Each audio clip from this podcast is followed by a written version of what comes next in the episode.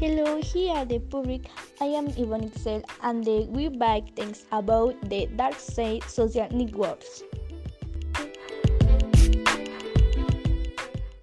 Social networks are a medium neutral el stack they can contribute positive, positive, negative aspects to the user life, as the loss of privacy, addiction, isolation, a people increasing problems, among others. That is why it's important now what we are responsible with using social networks.